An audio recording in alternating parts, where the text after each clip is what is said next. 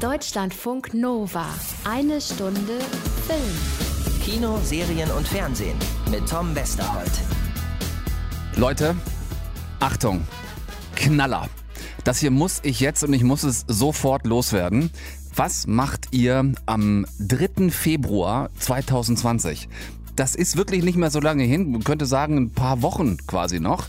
Wenn ihr Bock habt, und da würde ich mich wirklich extrem freuen, dann kommt doch hier zu uns in die eine Stunde Film. Das ist kein Witz. Unser kleines, feines Film- und Serienmagazin hier ist Teil des Deutschlandfunk Nova Podcast Festivals. Drei Sendungen gibt's zum Live dabei sein. Eine davon ist unsere eine Stunde Film hier. 3. Februar 2020 in der Urania in Berlin. Tickets dafür kriegt ihr im Netz auf podcastfestival.de. Ihr könnt in den nächsten Wochen, habe ich gehört, auch noch so ein paar wenige Tickets hier gewinnen bei mir. Aber jetzt mal grundsätzlich, ist das mal geil? Ich freue mich total. Also kommt bitte zahlreich vorbei und lasst uns gemeinsam eine Stunde Film live machen.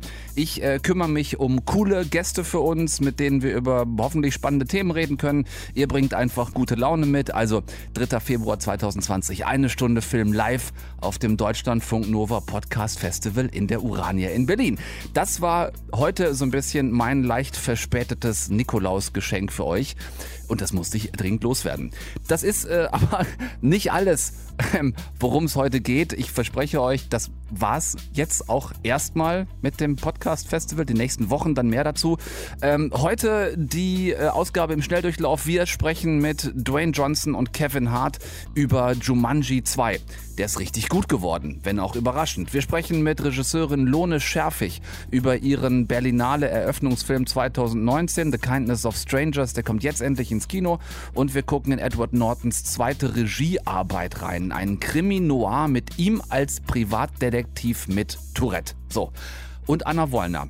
Die bringt auch noch zwei neue Serien mit, die sie vorgeguckt hat. Also ich weiß nicht, sind sonst soweit noch irgendwelche Fragen für den Moment? Wer zum Henker sind Sie? Habe ich das nicht gesagt? Bond. James Bond. Deutschlandfunk Nova. Was zum Henker ist das? Eddie? Wer zum Henker sind Sie? Ich bin Milo Walker. Und wer sind Sie? Das darf nicht wahr sein. Verzeihung? Wer sind Sie? Sie sind Spencers Großvater. Ja, allerdings. Und Sie sind Milo. Das kann man wohl sagen. Sind wir tot?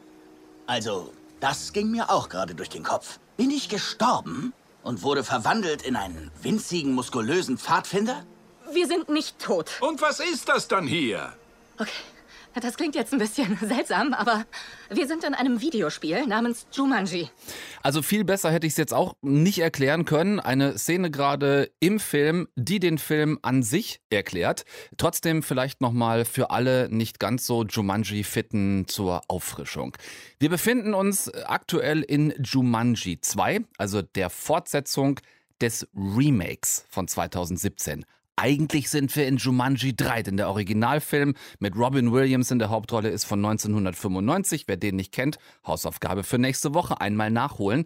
Damals, 95 mit Robin Williams, war Jumanji so ein altes, verzaubertes Brettspiel und wer das gespielt hat, der wurde quasi in das Spiel auf magische Art und Weise reingesogen und somit selbst zu einer Spielfigur in diesem Spiel. Beim Remake von 2017 mit Dwayne Johnson und Kevin Hart in den Hauptrollen war es dann kein Brettspiel mehr, sondern ein Videospiel. Und davon, von diesem Remake von 2017, kommt also jetzt der zweite Teil. Damals, 2017, waren es vier Highschool-Schüler, Spencer, Fridge, Bethany und Martha, die in dieses alte Videospiel reingesogen worden sind, das sie irgendwo in ihrem Schulkeller gefunden haben. Und im Spiel wird dann quasi der Nerd Spencer zu dem Spielavatar Smolder Bravestone, den spielte dann Dwayne Johnson. Fridge wurde zu Maus Finbar, Kevin Hart, Bethany Ganz witzig, wurde im Spiel zu Professor Shelley Oberon, gespielt von Jack Black, und Martha wurde zu der Martial Arts Kämpferin Ruby Roundhouse. Äh, der Witz an der ganzen Nummer ist, dass die Avatare sich dann im Spiel natürlich so verhalten, wie sich deren Spieler in echt auch verhalten würden. Also man hat dann Dwayne The Rock Johnson als so einen total nerdigen, so einen nerdig agierenden Typ gesehen und Jack Black, das war vielleicht so das Witzigste im ersten Teil, der ja von Bethany gespielt wurde, er hatte dann was total weibliches und ja, so haben halt die, ähm, die Charaktere der Spieler auf die Spielfiguren abgefärbt. So, das war die Story 2017. Jetzt also der zweite Teil davon mit der großen Angst bei mir und bei vielen anderen, dass das eventuell so ein uninspiriertes Copy and Paste werden könnte. Also, dass man einfach quasi dieselben vier Highschool-Schüler wieder in dieses Spiel reinsaugen lässt und die spielen dann wieder dieselben vier Avatare und die erleben dann vielleicht nur eine bisschen andere Geschichte, aber ansonsten ist alles wieder genauso wie im ersten Teil. Es ist nicht passiert. Ich versuche da jetzt nicht zu viel zu verraten, aber äh, ihr habt ja eben schon gehört, die Avatare im Spiel wundern sich ein bisschen, wie sie aktuell aussehen. Also wer sie sind. Was ich sagen kann, ohne zu viel zu spoilern, ist, dass es einen Grund gibt, warum die vier Highschool-Schüler wieder in diesem Jumanji-Videospiel landen. Den spoiler ich aber nicht den Grund. Das Problem ist nur, sie sind dieses Mal nicht allein. Spencers Opa sehr geil gespielt von Danny DeVito, ist mit drin, landet mit in diesem Spiel und auch Oppas bester Kumpel von früher, gespielt von Danny Glover, landet mit im Spiel. So, der Opa, den DeVito spielt, der landet jetzt im Körper von Dwayne Johnson und der extrem langsame, lahmarschige Typ, den Donald oder Danny Glover spielt. Wieso Donald? Habe ich eben auch schon gesagt? Donald Glover? Nee, ne, eben habe ich Danny Glover gesagt. Äh, den Danny Glover spielt, der landet im Körper von Kevin Hart. So, dazu muss ich wahrscheinlich nicht, äh, nicht besonders viel mehr sagen. Also Vorhang auf äh, für die zwei Knallkörper, als sie langsam raffen, was da im hohen Rentenalter plötzlich mit ihnen passiert ist. So habe ich nicht mehr ausgesehen seit... Seit nie. So hast du noch nie ausgesehen. Was redest du denn da? Als ich jünger war, war ich super in Form. Ich sehe dich vor mir, als du jünger warst. Und so hast du nie ausgesehen. Ich glaube, meine Augen haben eine andere Farbe. Alles an dir hat eine andere Farbe. Bester Slapstick also zwischen Dwayne Johnson und Kevin Hart, die ja, nicht vergessen, eigentlich Danny DeVito und Danny Glover sind. Also das ist wirklich ein sehr, sehr guter Schachzug gewesen für diese, für diese Fortsetzung. Es ist quasi ein Maskenball mit wechselnden Rollen. Trotzdem bleibt es die ganze Zeit übersichtlich. Also man kommt da schon die ganze Zeit mit, wer jetzt gerade wer ist. Das haben die schon ganz gut voneinander abgegrenzt, die einzelnen Figuren. Und äh, natürlich gilt auch in diesem Jumanji als Grundmotto wieder, nur wer das Spiel gewinnt. Das war schon beim Brettspiel 95 so und beim Remake 2017. Also nur wer dieses Jumanji-Spiel gewinnt, wer das neue Level, könnte man sagen, schafft, der kann auch am Ende wieder raus aus dem Game. Los, los, los, los, los! Auch das passt hier sehr gut. Actionsequenzen vom bekannten Jumanji-Dschungel bis in die Wüste, die Steppe. Es geht bis nach Nordafrika als Schauplatz. Es ist also, wie ich eben schon gesagt habe, nicht das befürchtete Copy and Paste. Allein schon durch dieses Charakterbäumchen wechsel dich ist die ganze Nummer komplett neu aufgestellt worden. Und äh, ja, ich fand ihn tatsächlich besser als Teil 1 und den fand ich auch schon lustig. Ähm, gendermäßig auch nochmal angepasst worden. Also die Gags und die Action gehen verteilt, sowohl auf die Jungs als auf die Mädels im Film. Jeder punktet hier in seiner Figur und jeder macht sich auch sehr bereitwillig und gerne zum Affen, was den Comedy-Teil des Films angeht. Es ist am Ende natürlich nur Popcorn-Kino, aber es ist extrem unterhaltsames. Deswegen sprechen wir auch gleich mit zwei der Hauptdarsteller. Ich habe Dwayne Johnson und Kevin Hart zum Interview getroffen, was sie über dieses ja, über diesen, diese Fortsetzung vom Remake zu erzählen hatten, die neue Rollenverteilung und so weiter. Das hört ihr gleich in eine Stunde Film. Deutschlandfunk Nova. Eine Stunde Film. Er ist zwar aktuell nur der zweitbestverdienende Hollywood-Star. Aber ich glaube, nach dreimal in Folge davor auf Platz 1 wird Dwayne The Rock Johnson das irgendwie verschmerzen können. Immerhin, ne, ganz anständige 52 Millionen Dollar hat der Mann in den letzten zwölf Monaten laut Forbes Liste verdient.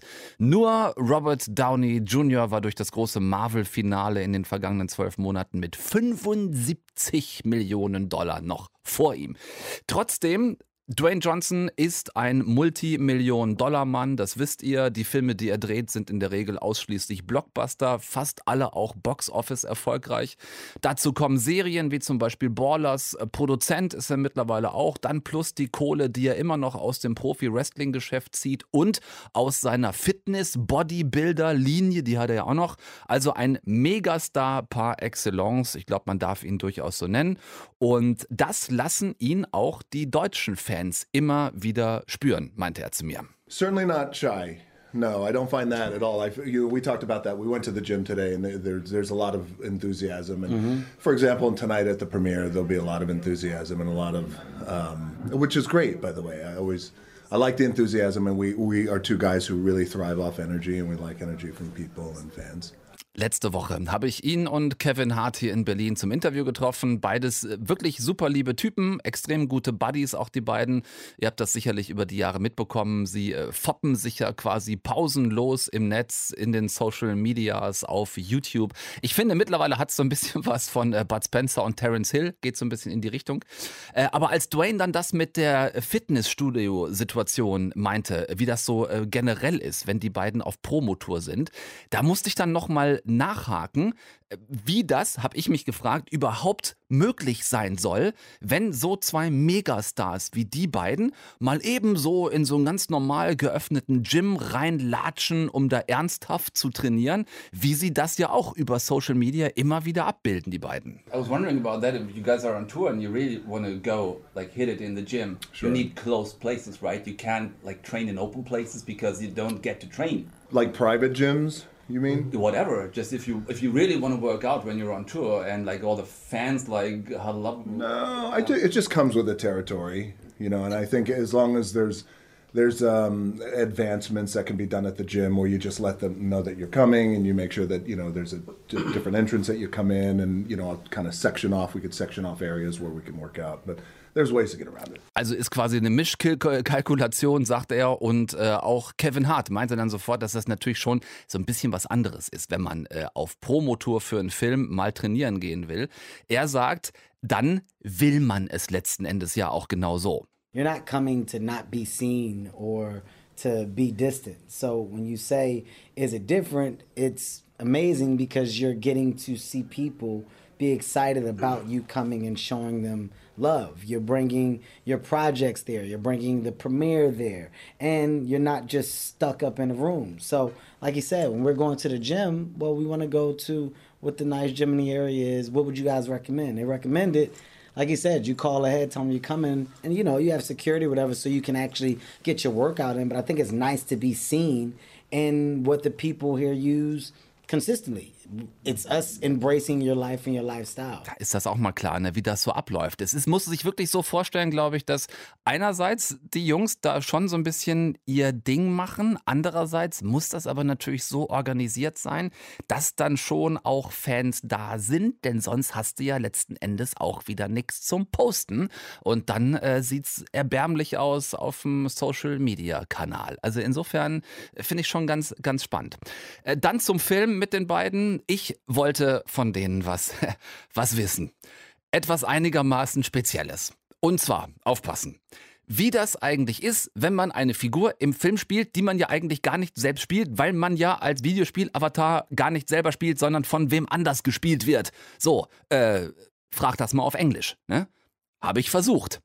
Und zum Dank verarscht mich Kevin Hart. You act, of course, as actors, but in the end as avatars in a video game, you are played by someone else. Mm-hmm. So, mm-hmm. how important for the development of the character you play is the person who actually plays you this That's time? not a bad question. I get great. it. I, I, follow that question. Thank you. It's great. Uh, yeah, it's very good. Thank you. Yes, I, I, follow it. Um, they're number seven. It wasn't a math problem. It was, yes. I'm joking. Yes. Joking. A equals joke, B squared. I got you. Uh, I got you. Uh, he's like, yes. No, listen. You fucking idiot. Arsch. Answers the fucking question. Hatte vielen Dank auch. Vielen Dank, Kevin Hart. Dwayne, Dwayne Johnson hat dann ernsthaft versucht, also die Frage, die ich gestellt habe, zu beantworten.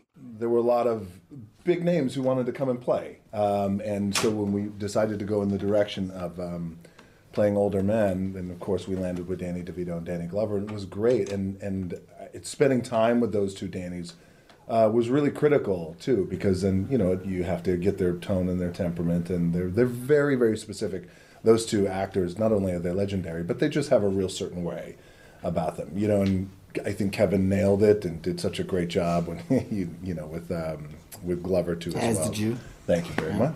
Appreciate it. Ja, das ist wirklich, ich kann mir das gut vorstellen, dass die beiden viel Zeit mit den beiden etwas älteren Kollegen verbracht haben, denn letzten Endes ne, muss man sich das ja schon so vorstellen, dass man das jetzt dann nicht selber spielt als Dwayne Johnson, wie man so eine Action-Szene spielen würde, sondern muss sich die ganze Zeit fragen, okay, ich werde jetzt ja eigentlich gespielt von Danny DeVito, wie würde der mich denn jetzt hier durch den Dschungel steuern?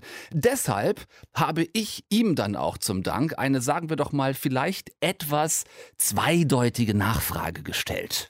Follow-up question would have been: Was it always a dream of yours to have Danny DeVito deep inside of you?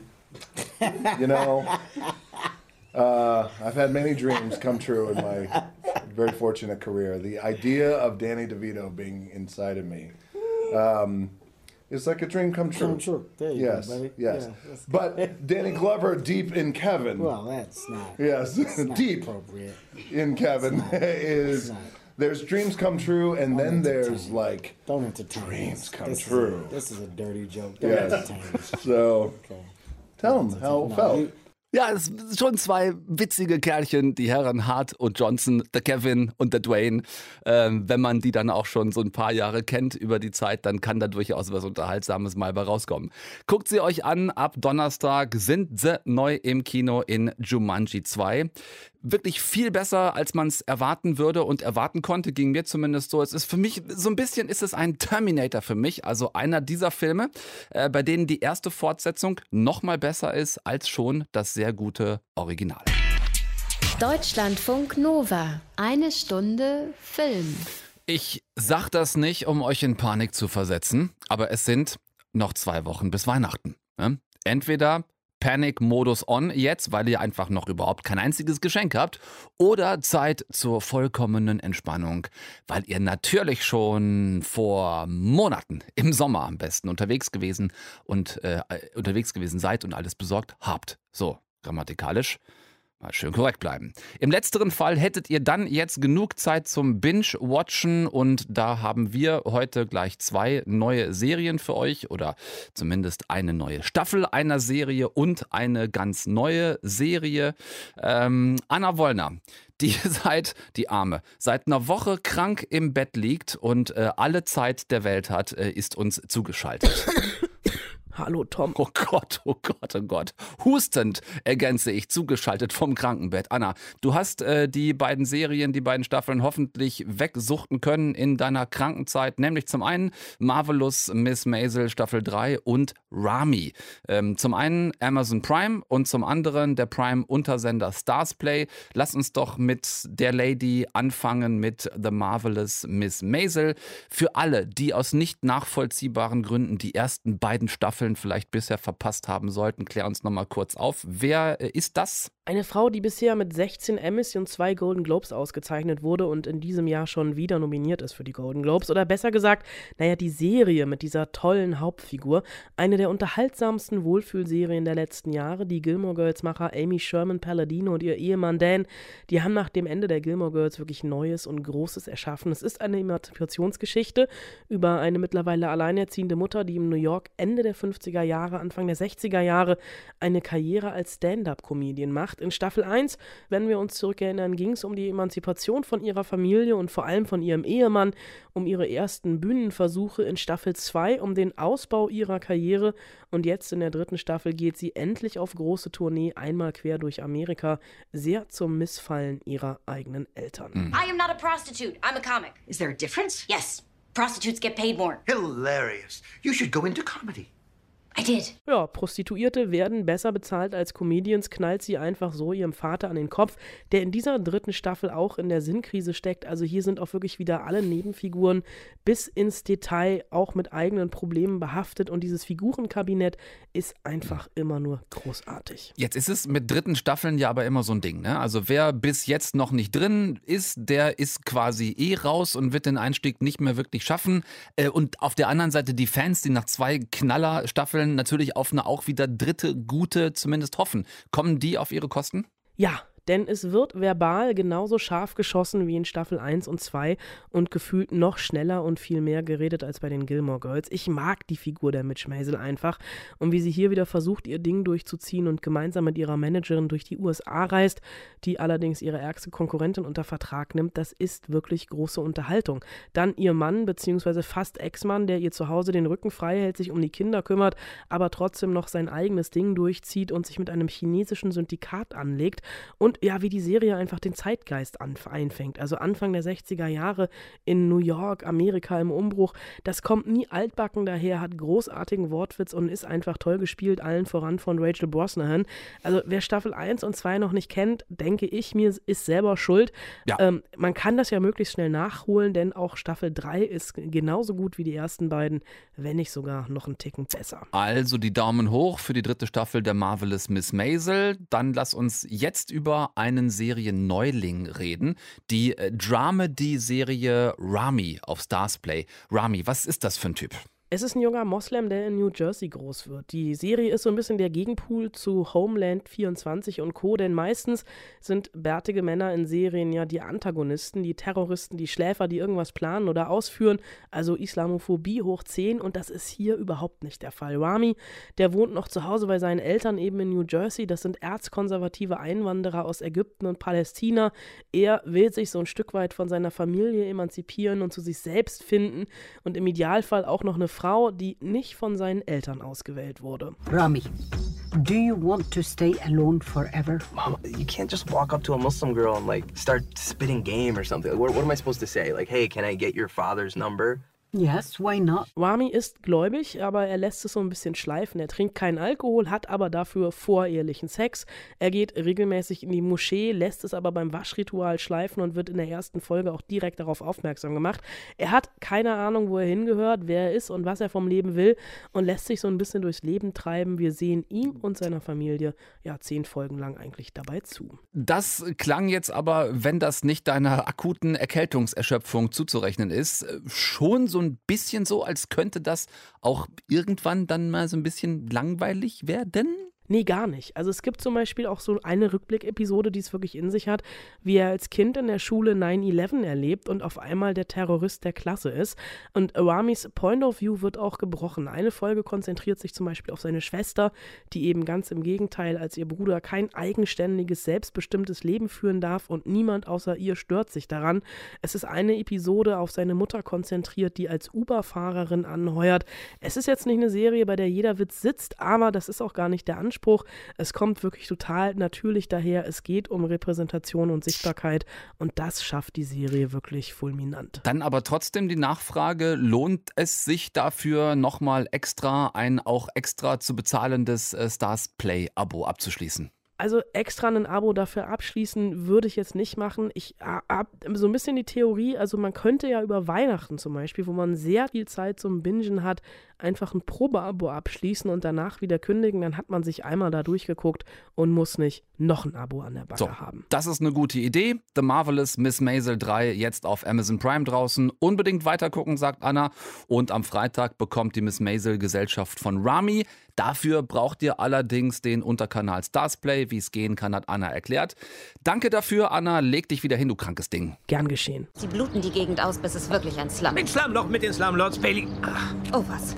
Glauben Sie, wir wollen die Leute nur aufhetzen? Glauben Sie, das wäre alles eine Nein, nein, Neger-Propaganda-Verschwörung? nein, hören Sie, ich habe eine Krankheit. Dadurch sage ich manchmal komische Dinge, aber ich will nicht komisch sein. Nicht absichtlich, wirklich. Was könnte da für eine Krankheit gemeint sein, von der Lionel S. Rock redet?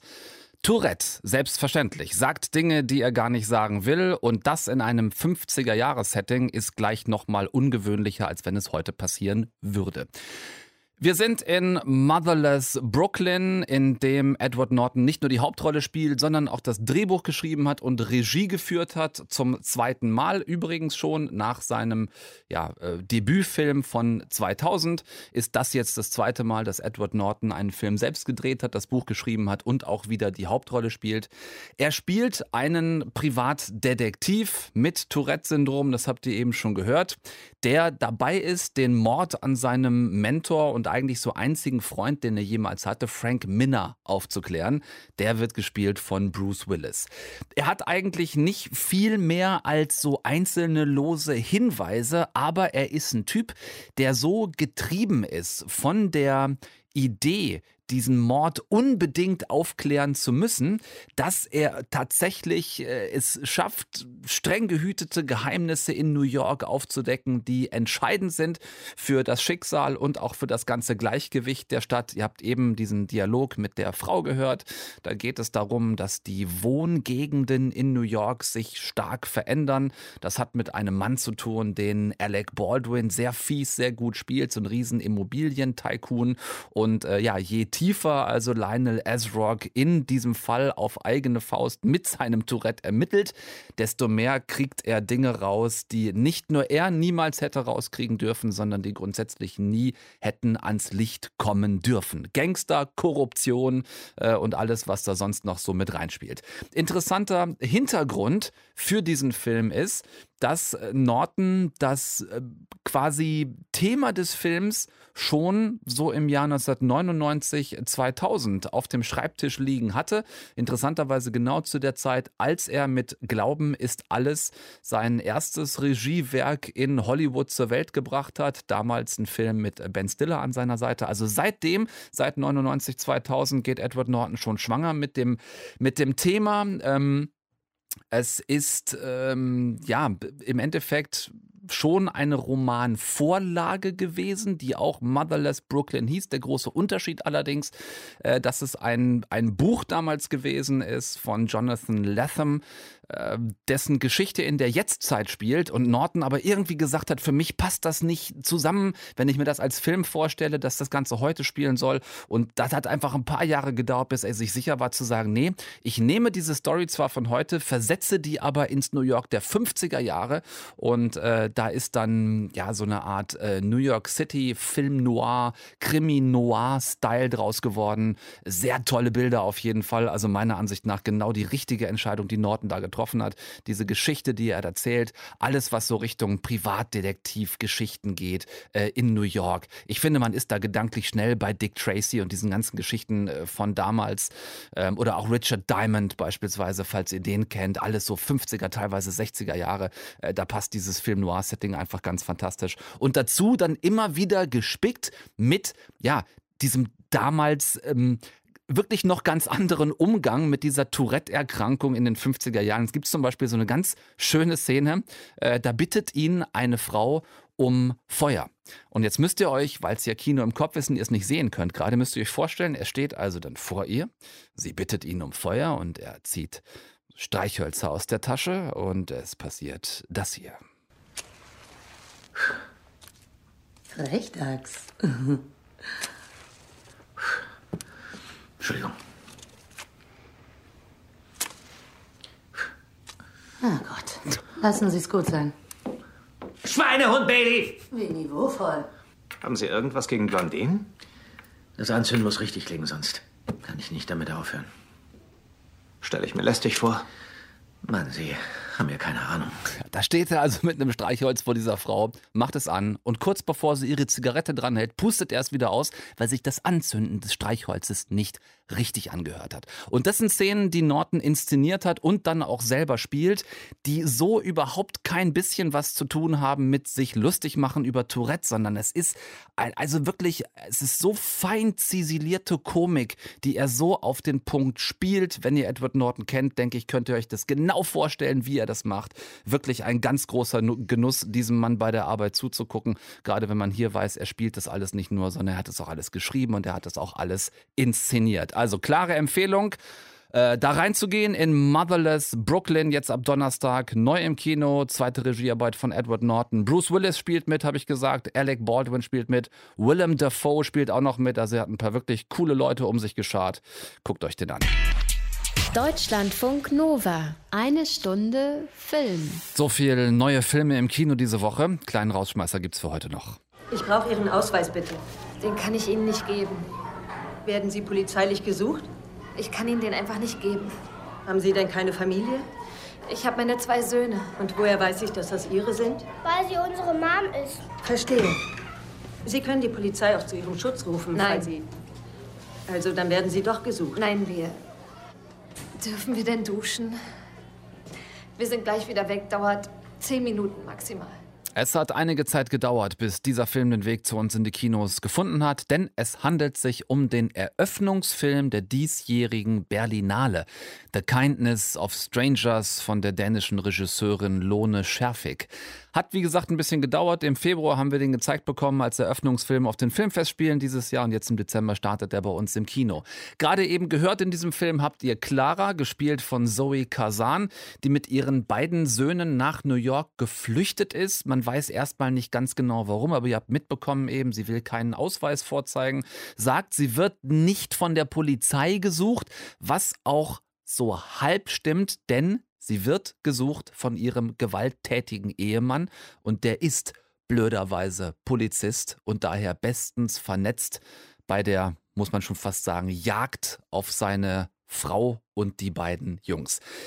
Die drei, also Mutter und die beiden Söhne, besitzen nicht wesentlich mehr als ihr Auto, mit dem sie unterwegs sind. Und als das dann auch noch abgeschleppt wird, mitten in New York, stehen sie also völlig mittellos auf der Straße und ja, landen dann da in dieser obdachlosen Unterkunft. Ähm, es scheint so ein absoluter Tiefpunkt zu sein, wo es wirklich nicht schlimmer kommen kann. Und dann begegnet Clara aber in New York ein paar zwar fremden, aber doch irgendwie warmherzigen Menschen, die ihr so ein bisschen zeigen, dass sie nicht ganz allein ist. Darunter ist eine Krankenschwester, Alice heißt sie, gespielt von Andrea Riseborough. Darunter ist ein Ex-Häftling, gespielt von Taha Rahim, der in so einem russischen Restaurant so eine Art zweite Chance nach dem Knast bekommen hat, dort zu arbeiten. Dieses sehr skurrile russische Restaurant gehört Timofey, gespielt vom fantastischen Bill Nighy. Und dieses ja Winter Palace, so heißt dieses russische Restaurant, wird so ein bisschen zum Dreh- und Angelpunkt der gesamten Geschichte.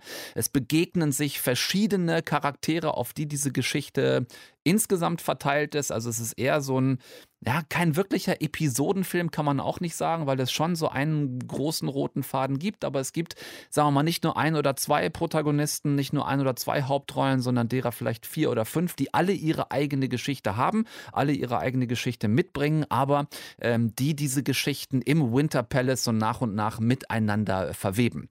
Das ist bei der Berlinale kein aufsehenerregender Eröffnungsfilm gewesen, aber ganz einfach ein sehr schöner Film gewesen. Also einer, bei dem wir alle lange gewartet haben, ob und wenn ja, wann er denn dann endlich in die Kinos kommt.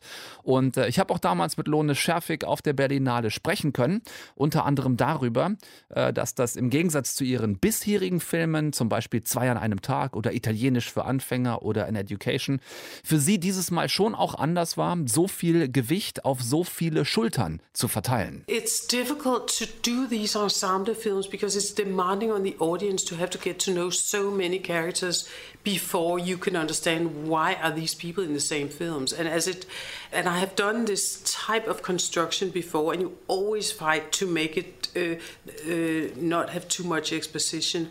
And in this film you actually quite late in the story. People come up with their backstory that uh, things that belong in the first act of a film that you you get later um, I'm super afraid to bore people, and you are exposed as a director when you don't immediately hook onto a character like who wants what and why can't he. Ja, das ist also schon ein bisschen was anderes, sagt sie, ne? wenn man da so viele verschiedene Figuren hat, die ein großes Gewicht haben, also eigentlich viele Hauptdarsteller hat, die dann miteinander in Interaktion treten müssen und die nicht alle innerhalb der ersten zehn Filmminuten schon ihre Geschichte komplett entblößen und genau erklären, wo sie eigentlich herkommen und was sie wollen, sondern wenn man das im Laufe eines Films erst entstehen lassen will.